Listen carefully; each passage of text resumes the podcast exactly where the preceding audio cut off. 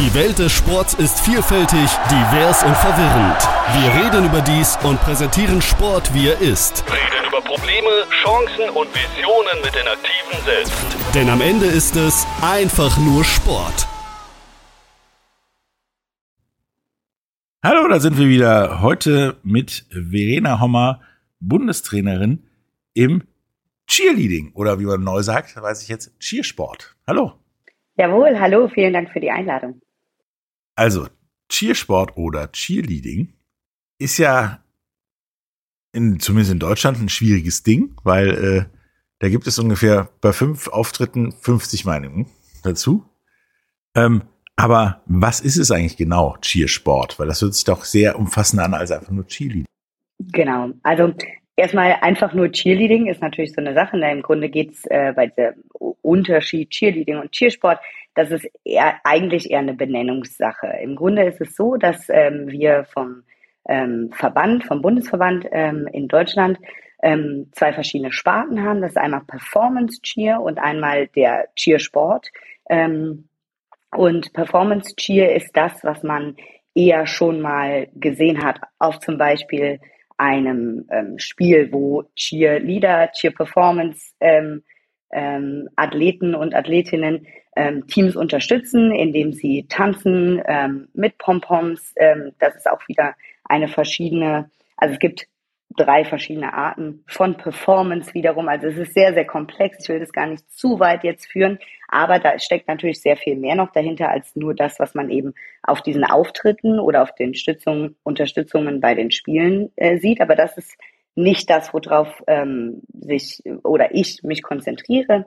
Mein Bereich ist eher der Cheersport und das ähm, ist im Grunde eine Mischung aus Akrobatik, ähm, Bodenturnen und ähm, in bestimmten Bereichen auch Tanz, allerdings ähm, eher rudimentär. Also wir konzentrieren uns eher auf die Akrobatik, die dahinter steht. Ganz genau. Okay, damit haben wir das geklärt, weil Cheer Sport hörte sich erstmal komisch an, weil Cheer, laut, schreien, Sport, äh, mit Schreien nicht viel zu tun, aber macht jetzt einen Sinn. Ähm, woher kommt denn der, der Cheersport bzw. das Cheerleading? Genau, also es ist ein bisschen äh, kompliziert. Ähm, man geht davon aus, dass es sowohl Wurzeln in der asiatischen Welt, aber vor allen Dingen auch in den USA hat. Ähm, dort äh, fing das Ganze übrigens auch an mit sogenannten All-Boy-Teams, also quasi fast nur Männer, die den äh, Sport betrieben haben. Und ähm, ja, dann wurde das über bestimmte ähm, Namen, ne, die wir jetzt, wir müssen ja jetzt kein Name-Dropping machen hier, aber immer weiter verbreitet und vor allen Dingen haben äh, die angefangen in den USA das zu professionalisieren, ne, da dann eigene Meisterschaften zu entwickeln, eigene ähm, Klamotten zu entwickeln, ähm, die Kostüme, die wir brauchen und ähm, auch ein, ein Camp-Programm, äh, ne, wo dann Leute in damals noch ganz USA vorbeikommen konnten und Cheerleading erlernen konnten. Und so ist es immer größer und breiter geworden und schlussendlich natürlich auch rübergeschwappt. Also im Prinzip nichts anderes, der Ursprung, als da gab es Fans, wie hier beim Fußball oder so, die haben ihre Mannschaft angefeuert. Und die waren dann immer kreativer und wurden auch professioneller, so nach dem Motto, wir sollen alle gleich aussehen und wir sollen alle das gleiche machen und es soll besser werden und daraus sind Cheerleader entstanden. Im Grunde kann man das sagen, genau. Und äh, wenn man sich so ein paar Videos und Bilder aus den 80er Jahren anguckt, dann ist das schon auch krass, was da teilweise gemacht wurde und das auf ganz normalem Rasen. Ähm, mittlerweile, Gott sei Dank, haben wir natürlich eine Reihe auch an Regeln, die wir befolgen müssen, wo es vor allen Dingen dann auch um Sicherheit geht. Ähm, aber ich kann mir schon vorstellen, genauso wie du das gerade äh, beschrieben hast, wenn sich das entwickelt hast, dass dann immer mehr Leute da wirklich auch Bock drauf haben, weil sie gesagt haben, okay, das ist so cool, das will ich ausprobieren. Und ähm, ja, so hat sich Tierleading, der Tiersport, ähm, entwickelt nach und nach. Und ist dann mehr und mehr, äh, oder zwischen, gibt es jetzt einen Unterschied zwischen dem Sport und dem ja, professionellen Cheerleading, was so Sportmannschaften machen, richtig? Ähm, ja, es gibt halt verschiedene Sparten, ist von der Benennung fast falsch, aber ähm, es ist natürlich so, es gibt ein bisschen mehr äh, Teams, die sich auf ihre eigenen Wettkämpfe konzentrieren. Es gibt ähm, welche, die immer noch ähm, Vereine unterstützen oder andere Sportarten unterstützen. Es gibt welche, die sich nur auf Auftritte spezialisiert ähm, haben. Also das Feld, wo Cheerleading, Cheersport und auch Performance Cheer auftritt, ist sehr, sehr weit gefasst. Also es geht quasi ganz simpel gesprochen vom Rumhampeln auf dem Acker bis nach Hollywood sozusagen.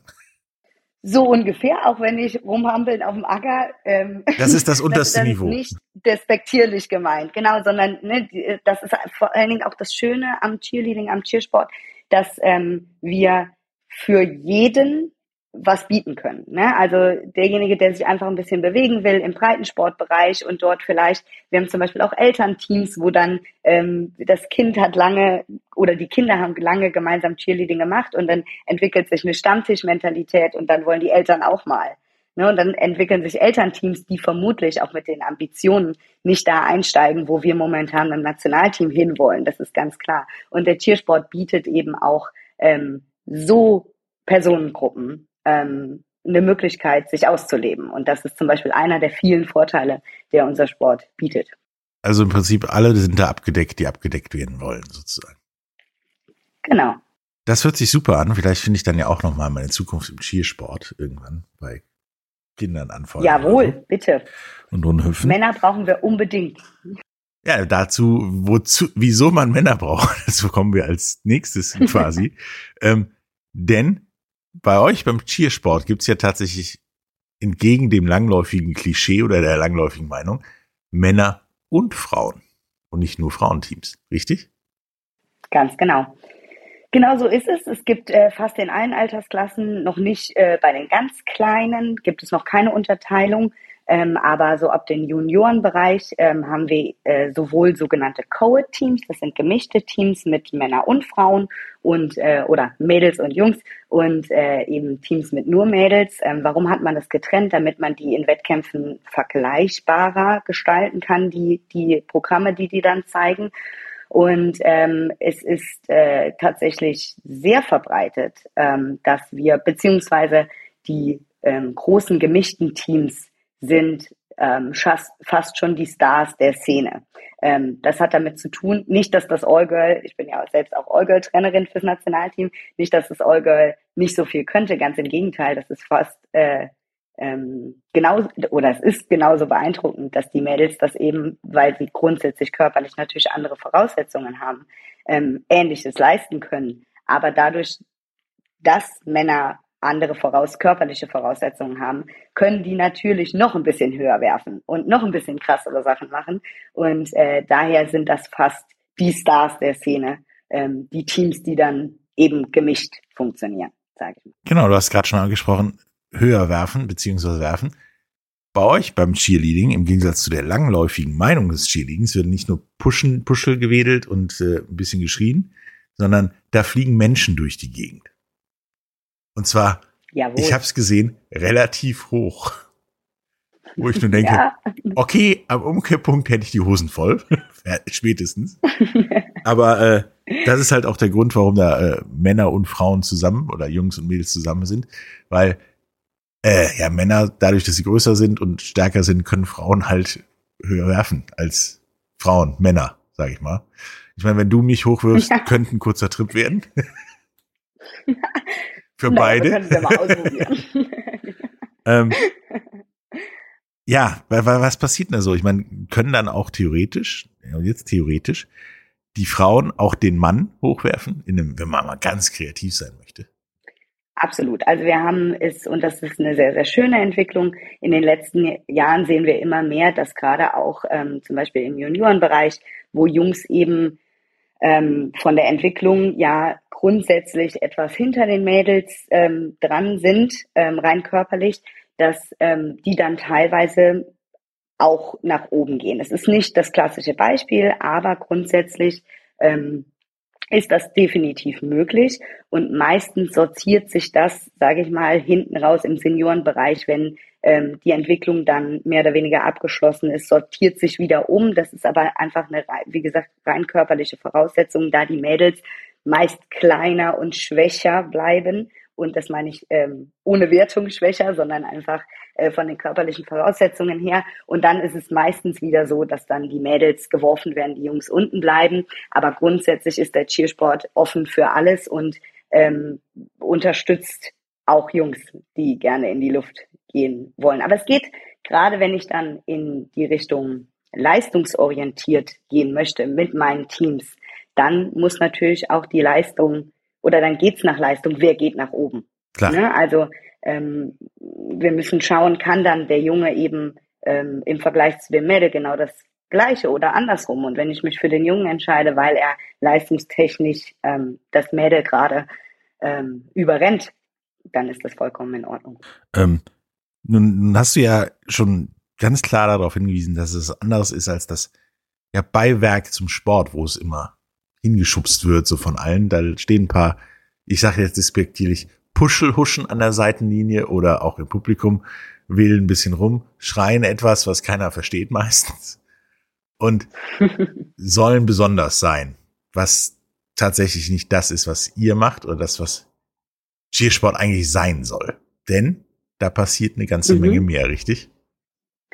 Ganz genau. Also ähm, selbst, ich sag mal, das, was ich eben schon mal angesprochen hatte, die Performance-Cheer-Seite, die ähm, schon eher in die Richtung geht, ähm, da auch da steckt viel mehr dahinter, nämlich ähm, wirklich sehr äh, schnelle Routines, die äh, gerade konditionell und äh, beweglichkeitstechnisch große Anforderungen haben. Aber was uns beim Cheersport vor allen Dingen, äh, was wir repräsentieren wollen, ähm, und mehr als das, was man vom Image her so kennt, sage ich mal, ist wirklich eine wahnsinnig hohe athletische Leistung. Ähm, es geht darum, die äh, so also Elemente zu zeigen, die so schwer wie möglich sind, das so sauber wie möglich zu zeigen und im besten Fall ähm, dabei auch noch zu entertainen. Und das ist das auch eins der schönen Dinge am Cheersport, dass wir ähm, und ich komme selbst aus dem Kunsttouren, nicht nur versuchen, die schwersten Elemente überhaupt zu zeigen, sondern für uns ist es auch wahnsinnig wichtig, das so zu verkaufen, dass es so leicht wie möglich aussieht. Und das macht ganz, ganz viel, oder nee, das ist falsch, aber es macht viel von unserer Punktzahl aus, wenn wir Teams vergleichen, die das Gleiche zeigen. Ähm, ne? Wie wird es dann dann noch verkauft zusätzlich? Die Leichtigkeit ist der Bonuspunkt sozusagen. Ganz genau. Heißt halt, im Endeffekt ist es dieses Entertainment, was du angesprochen hast, mit Kunsttouren, also richtig schwierigen Sachen, was ungefähr heißt, wenn du das machst, sieht das leicht aus und so weiter, wie eine Feder wahrscheinlich. Wenn ich das mache, äh, lachen alle Leute darüber, dass ich mit dem Gesicht im Dreck liege, so ungefähr. Das ist halt, ich habe es gesehen und, und erlebt, es ist viel Training und es ist auch viel Training, auch nur eine vielleicht zehnsekündige Nummer hinzukriegen. Und da ist man nach dem Training schon platt und will gar nicht wissen, wie es nachmittags beim, bei der Performance aussieht. Weil da kommt noch dazu Lampenfieber und so weiter und so fort.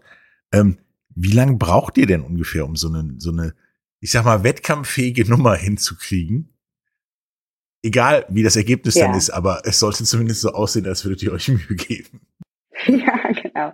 Also es ist so, dass wir unsere Saison startet meistens nach den Sommerferien, je nachdem in welchem Bundesland kann das natürlich ein bisschen variieren. Und dann sind die ersten Meisterschaften im November, dann kommt, das ist die sogenannte Landesmeisterschaft, dann kommt die Regionalmeisterschaft, die ist dann so Februar und die deutsche Meisterschaft ist ähm, Ende März meistens um den Dreh. Und ähm, das ist natürlich so ein bisschen äh, der Zeitrahmen, an dem wir uns orientieren müssen, gerade mit unseren Heimteams.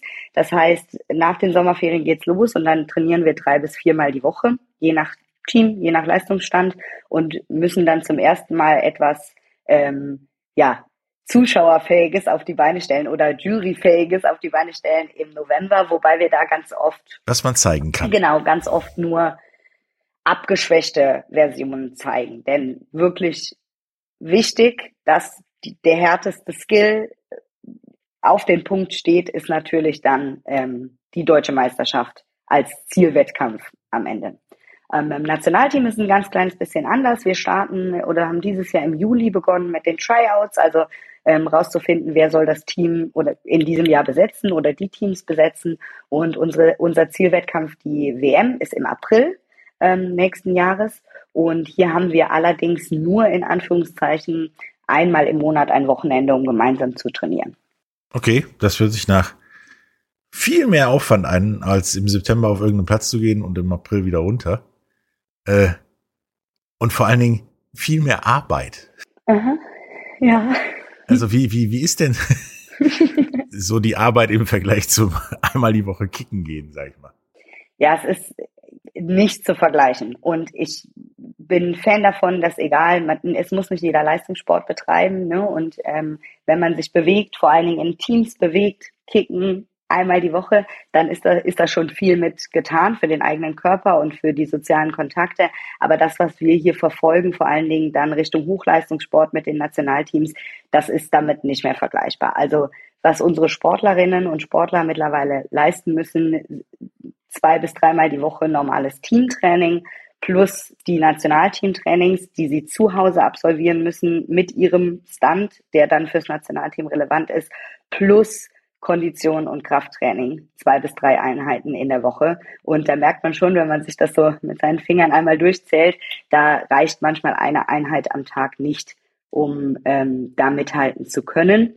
Und äh, das ist aber nun mal so im Leistungssport. Ähm, und da wollten wir uns hin entwickeln und da sind wir momentan auf dem besten Wege dazu. Also das heißt auf gut Deutsch, selbst beim Amateur, auf dem Amateurlevel, weil ihr seid ja Amateure, äh, es ist ein Profisport vom Aufwand her. Definitiv, ja. ja. Was für ein Aufwand das ist und äh, was es da sonst noch alles gibt, darüber reden wir nach einer kurzen Pause. Bis gleich.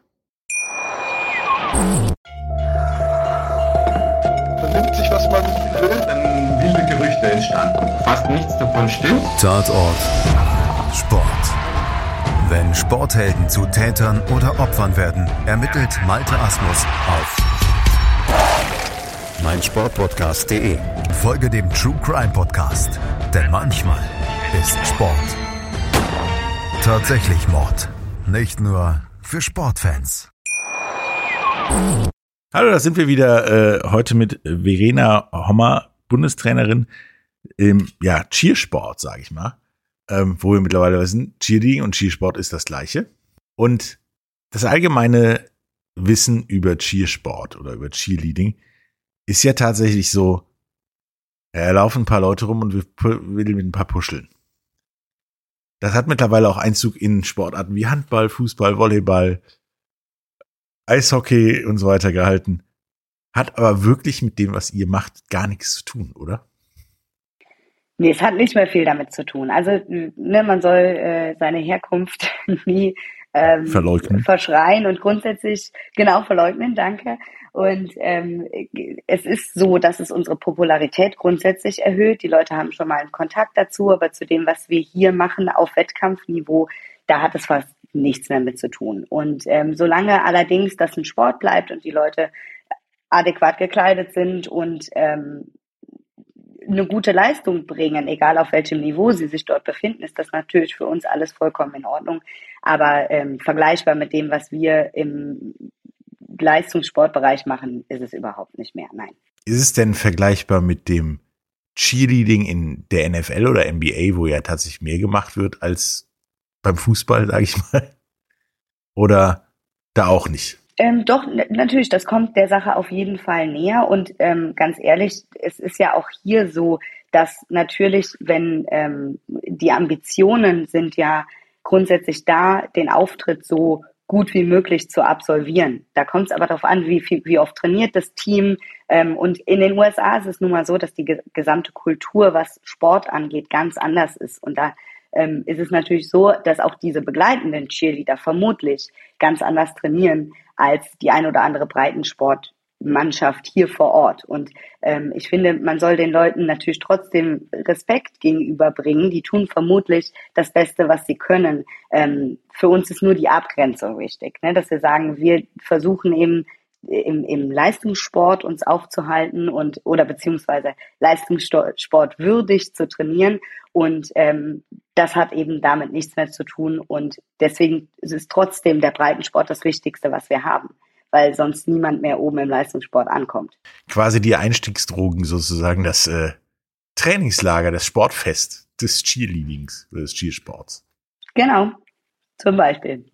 Ja, dann wenn die, wenn meine kleine Tochter dann sieht, dass da irgendwelche beim Fußball ein Puschel an der Seite stehen, was sie hier nicht tun zum Glück, äh, und dann sagt, das möchte ich auch machen, dann kann sie bei euch anfangen und das dann machen später, wenn sie möchte. Ja, ganz genau. Wenn sie daran ähm, dann Gefallen gefunden hat, dann äh, darf man ihr gerne sagen, hey, es gibt fast in jeder Stadt Vereine, die das Ganze noch ein bisschen weiter treiben und guck dir das doch einfach mal an. Und das ist das Schöne am Cheerleading und das hatte ich am Anfang, glaube ich, schon mal so ein bisschen anklingen lassen, dass wir wirklich für jede Leistungslevel, für ähm, jeden Anfänger, egal welchen Alters, was bieten können. Mhm. Und ähm, von daher kommt alle vorbei, wir brauchen euch alle. das ist ein gutes Thema, weil ich wollte auch auf die Meisterschaften zu sprechen kommen, aber um an den Meisterschaften teilzunehmen, brauche ich ein Team. Wie viele Leute sind in so einem Team? Oder ist es egal? Mm, es ist fast egal. Also es gibt bestimmte Begrenzungen je nach Meisterschaft. Ähm, wenn es mehr eine Breitensportmeisterschaft ist, dann sind die Mindestanzahlen pro Team relativ frei. Also ich glaube, da, da geht es, äh, je nachdem welche Meisterschaft, ab sechs, acht Leute pro Team los, dass man starten darf. Ähm, in den großen Teams, ähm, oder das ist die Maximalanzahl, das sind 24 Personen auf der Matte und die versucht man auch voll zu bekommen. Ähm, es kommt natürlich immer so ein bisschen drauf an, habe ich genug Leute, die das, was ich eigentlich zeigen will, ähm, um das Team voll zu machen, oder ziehe ich nebenbei und kümmere mich trotzdem um die Leute noch einen Stunt mit, der zum Beispiel Ersatz ist. Wo man sagt, okay, wir bauen euch ein Jahr auf und im nächsten Jahr kommt ihr mit uns auf die Matte. Ne? Gerade so Leute, die in der Saison einsteigen, weil das ist ein bisschen schwierig, dadurch, dass wir eine festgelegte Routine haben und so. Aber das sind, selbst da gibt es Optionen, ähm, die Leute auf die nächste Möglichkeit vorzubereiten. Hm. Also theoretisch, wenn ich zwei Leute habe, kann ich schon theoretisch an der Meisterschaft teilnehmen. Ich glaube, zwei ist ein bisschen wenig. Wobei es gibt auch Partnerstandmeisterschaften, wo man quasi äh, auch zu zweit antreten kann. Also ja, theoretisch schon. Ja. Und äh, kann aber bei 50 auch noch weitermachen, so ungefähr. Theoretisch. Mm, bei 50 äh, Personen? Ja. Ähm, da, also nach oben hin gibt es eine Grenze. Auch okay. da kommt es wieder auf die, die Kategorie an. Ähm, in Deutschland sind die meisten auf 24 Personen pro Team begrenzt. Ähm, da geht es auch wieder um die Vergleichbarkeit. Ich glaube, in den USA gibt es äh, Teams, die bis zu 36 Personen hochgehen. Aber da ist dann irgendwann die Grenze gesetzt. Ja, aber so viele Leute kriegst du noch nicht mehr zum Fußballspielen zusammen. Insofern, egal. Ähm, Egal.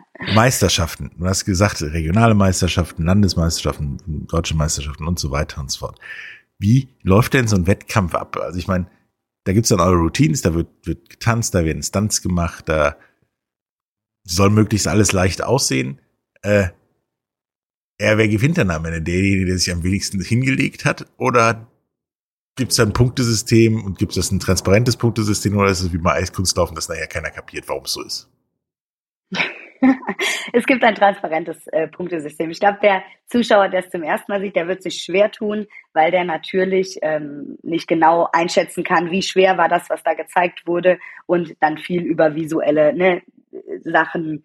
Das hat mir aber gut gefallen. Die hätte ich davor gesehen. Also es gibt eine, ähm, eine große Anzahl von Juroren, die das Ganze bewerten. Wir haben ein Regelwerk. Wir, äh, da steht wenn man zwischen den Zeilen liest, auch sehr genau drin, was man zeigen sollte, um gut bewertet zu werden. Ist ein bisschen komplizierter als das. Ich versuche es ein bisschen vereinfacht zu, zu äh, sagen. Aber wenn ich diese Sachen ordentlich zeige und diese auch noch visuell ansprechend kombiniere und es bleibt alles in der Luft, weil das spielt eine Rolle. Ob es eine sehr große sogar, ob es in der Luft bleibt oder eben nicht, ähm, dann kriege ich die höchste Wertung von der Jury und dann gewinne ich. So, das ist so der Grundgedanke hinter dem Ganzen.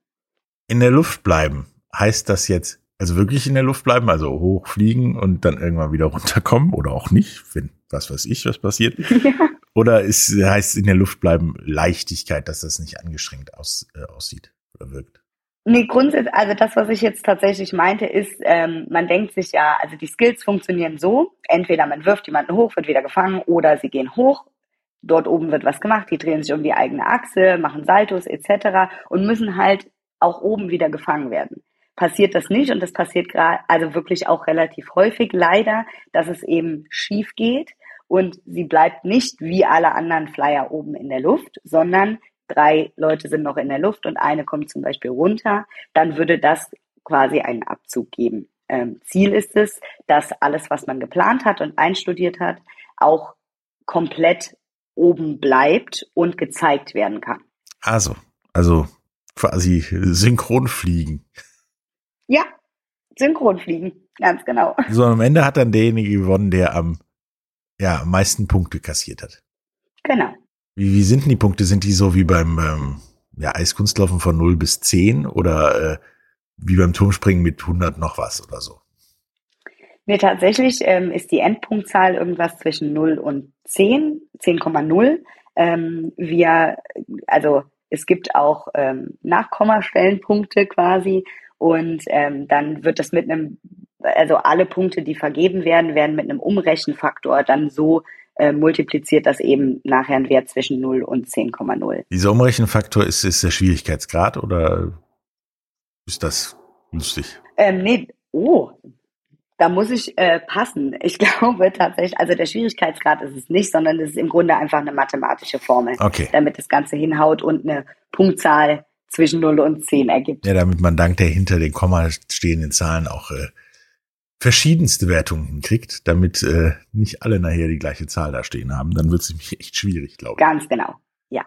Ähm, wenn ich jetzt Cheerleading anfangen möchte, wie fange ich das denn am besten an? Habt ihr da irgendwie auf der Verbandswebsite oder so eine Karte mit oder Adressen oder wie? Genau so ist es. Ja, also ähm, beim äh, CCVD auf der Homepage kann man ähm, ohne Probleme, ich glaube sogar über eine Karte, über eine digitale, ähm, schauen, welche Vereine sind bei mir ähm, in der Region. Sollte da, ähm, solltet ihr da nichts finden, könnt ihr auch jederzeit eine E-Mail an den Verband ähm, schicken. Der leitet das dann auch gerne an die Landesverbände weiter. Also ne, die Bundesländer haben auch nochmal ähm, Verbände, die einen dann verweisen. Normalerweise ist es aber auch so, wenn man Cheersport oder Cheerleading in Koblenz in unserem Fall googelt, dann ähm, sollte da auch der Verein, die Abteilung etc. aufploppen und da kann man, also bei uns sind ähm, Plattformen wie Instagram zum Beispiel auch sehr modern, da findet man eigentlich auch zu jedem Verein eine ähm, Kontaktadresse und dann geht man da einfach mal hin. Die bieten gerade jetzt um die Zeit viele Probetrainings an. Ähm, da geht man einfach mal hin, guckt sich das Ganze an und dann wird man klassischerweise einem Team zugeordnet und äh, dann kann es auch schon losgehen. Ja, die Links dazu gibt's wie immer in den Show Notes unten. Könnt ihr dann draufklicken und äh, an eurem Ort ins Cheerleading einsteigen. Ähm, eine Frage zu Cheerleading in Deutschland im Vergleich zu dem Cheerleading, mit dem ich zuerst in Kontakt war, nämlich in den USA. Ähm, da ist das ja so, dass das Footballteam, Basketballteam, je nachdem, wo man dann auftritt, tatsächlich zusätzliches Training ist und warm werden für die eigenen Meisterschaften sozusagen. Ähm, ist das in Deutschland auch so oder trottet ihr da so vor euch hin oder nehmt ihr euch doch schon das lokale Fußballteam und stellt euch daneben? Ähm, ich befürchte, also eigentlich wäre das gar nicht so schlecht. Das würde uns total helfen, denn das übt ja auch, also das vor Zuschauern vorzuführen oder auch nur ein Teil davon, ähm, führt natürlich dazu, dass der Druck ähm, schon mal ein bisschen steigt. Ähm, man, gerade der Coach kann erkennen, wie reagieren meine Leute unter Druck. Ähm, wünschenswert wäre es. Wir haben allerdings ein großes Problem und das ist der Zeitfaktor. Ähm, für wir können ja nicht einfach unser Meisterschaftsprogramm bei diesen Gelegenheiten zeigen ähm, aufgrund des Bodens und ähm, weil einfach was anderes gefordert ist. Und äh, das würde bedeuten, dass wir dann auch noch die Zeit zusätzlich aufbringen müssten, um noch ein Auftrittsprogramm zum Beispiel zu entwickeln. Und es gibt Vereine, die das machen, vor allen Dingen mit ihren Breitensportteams. Ähm, für die Leistungsteams ist es meist schwer, das in den Trainingsalltag noch zusätzlich zu integrieren, weil Zeit ist einer der Faktoren, der für uns am schwierigsten ist im Trainingsablauf. Ja, ich weiß, wie äh, lange das dauert, bis so eine Nummer steht. Sagen wir mal so, beim Ballett zu arbeiten erfordert weniger Zeit, habe ich das Gefühl. Ähm, einen Breitensport und so weiter hast du gesagt. Ich meine, als ich das erste Mal mit Cheerleading in Kontakt hatte, damals vorm Krieg sozusagen, äh, Cheerleading in Deutschland kannte keiner. Wirklich keiner kannte man maximal aus dem Fernsehen, wenn irgendjemand mal nachts wach geblieben ist, um sich Sport in den USA anzugucken. Äh, dann wurde es immer mehr und dann auch, es fing auch überall so mit dem bisschen Puschelwischen an und so weiter. Nicht so aufwendig wie das richtige, der richtige Cheersport. Ähm, und jetzt, ja, seid ihr schon nicht mehr Cheerleading, sondern Cheersport. Ähm, ja, wo soll die Reise denn hingehen? Was ist denn so euer Plan? Naja, die Reise soll im allerbesten Fall damit enden, dass Cheerleading ähm, tatsächlich bei den Olympischen Spielen eines Tages vertreten sein wird. Das ist, sage ich mal, das absolut übergeordnete Ziel. Ähm, ich glaube, vor allen Dingen für meine Generation Sportler und jetzt eben Coaches ist das natürlich das ultimative Ziel. So. Ähm, allerdings haben wir viele mittelfristigere Ziele. Also wir haben, äh, beziehungsweise man hat sehr, sehr viel geschafft hinsichtlich ähm, DOSB-Aufnahme und, und, und, und. Wir wollen uns weiterhin ähm, sehr erfolgreich bei den Weltmeisterschaften präsentieren und wir sind natürlich aufgrund, und du hast es angesprochen, ähm, die Strukturen, die sehr, sehr schnell gewachsen sind in den letzten Jahren, müssen aufgearbeitet werden. Ne? Wir müssen hingehen und ähm, Strukturen schaffen, die dafür sorgen, dass jemand, der als Kleinkind im besten Fall anfängt, irgendwann dann auch im Seniorenbereich als erfolgreicher Sportler landet, sofern er das denn möchte. Und all diese Dinge, ähm, die beschäftigen uns sehr, sehr viel und äh, das macht unfassbaren Spaß, weil wir jetzt in der Phase des Sports sind, in der wir ganz, ganz viel mitgestalten können. Und das sind so die, die Ziele der nächsten Jahre. So, aber das Absolute wäre natürlich äh, Olympia. Ja, im Moment darf ja gefühlt fast jeder daran teilnehmen. Insofern stehen die Chancen nicht, nicht ganz so verkehrt. Wie ist denn eigentlich die sonstige, ich meine, hast du schon angesprochen, die Strukturen, schneller Wachstum in Deutschland, die Akzeptanz und ja, der Status von Cheerleading in Deutschland, also neben, da gibt's welche, die auch beim Fußball mal, zumindest beim Einlauf, die Puschel schwingen, äh, zu es gibt welche, die machen mehr, auch Stunts wie, wie beim, beim Football und so weiter. Wie ist denn die allgemeine Akzeptanz? Seid ihr immer noch nur Puschelhuschen oder mittlerweile auch Sportler? Also ich habe das Gefühl, jeder, der äh, willig ist, sich oder jeder, der mir begegnet ist, der willig war, sich damit zu beschäftigen und sich auch einfach mal ein Video anzugucken, ähm, der hat relativ schnell verstanden, ähm, dass es eben nicht nur das ist. Und ähm, von daher habe ich das Gefühl, dass äh, je mehr Cheerleader wir werden, desto öfter gibt es den Kontakt zwischen Nicht-Cheerleadern und Cheerleadern oder Cheersportlern. Ähm, und ich glaube, dass es schon einen wahnsinnigen Schub nach vorne gemacht hat. Also ich würde mal sagen, vor zehn Jahren war es so, wenn du gesagt hast, du machst Cheerleading, gesagt, äh, was das da mit den Puscheln? Und ich würde sagen, heute kommt öfter so dieses, na, ich dachte immer, das war das mit den Puscheln, aber ich habe da neulich was gesehen. Das ist ja ganz anders. Erzähl doch mal. Und alleine das ist schon ähm, unfassbar schön zu sehen. Und sowas erfordert auch einfach Zeit. Ne? Das, das geht nicht von heute auf morgen. Ähm, dass Deutschland in dem Fall versteht, dass wir mehr sind als nur ähm, Puschelwackler, wenn man das so sagen kann. Aber ich habe das Gefühl, die Akzeptanz wächst. Das ist schön, denn das habt ihr durchaus verdient. Ähm, bevor wir jetzt zum Ende kommen, hast du noch irgendetwas, was du unseren ja, Zuhörern zum Thema Cheersport mitteilen möchtest? Ich finde es wirklich ähm, sehr attraktiv am Cheerleading-Sport, dass wir für jeden einen Einstieg bieten können. Und äh, deswegen appelliere ich an alle, ähm, sich das Ganze einfach mal anzuschauen. Denn ich habe wahnsinnig davon profitiert, dass ich in jungen Jahren angefangen habe mit Sport. Ich habe dort viel Respekt, viel Disziplin und vor allen Dingen ähm, Teamsport gelernt und Team sein, ob das jetzt im Sport ist oder im Leben, im Berufsleben.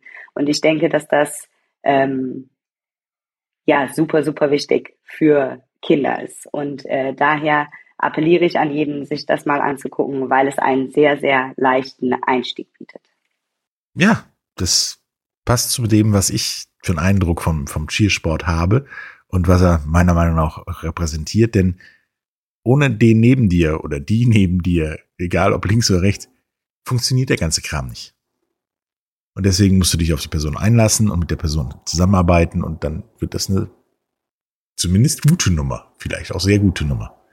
Ähm, danke dir und äh, wir werden euch auf jeden Fall weiter verfolgen ähm, und gucken, wie sich Cheersport in Deutschland weiterentwickelt. Denn tatsächlich bin ich da der Meinung, das äh, hat sehr viel verdient, was es noch nicht bekommt. Danke dir. Vielen, vielen Dank und bis hoffentlich bald. Bis dann. Tschüss. Tschüss. Die Welt des Sports ist vielfältig, divers und verwirrend. Wir reden über dies und präsentieren Sport, wie er ist. Reden über Probleme, Chancen und Visionen mit den Aktiven selbst. Denn am Ende ist es einfach nur Sport. Wie baut man eine harmonische Beziehung zu seinem Hund auf? Puh, gar nicht so leicht. Und deshalb frage ich nach, wie es anderen Hundeeltern gelingt, beziehungsweise wie die daran arbeiten. Bei Iswas Dog reden wir dann drüber. Alle 14 Tage neu mit mir, Malte Asmus und unserer Expertin für eine harmonische Mensch-Hund-Beziehung, Melanie Lippisch. Iswas Dog mit Malte Asmus. Überall, wo es Podcasts gibt.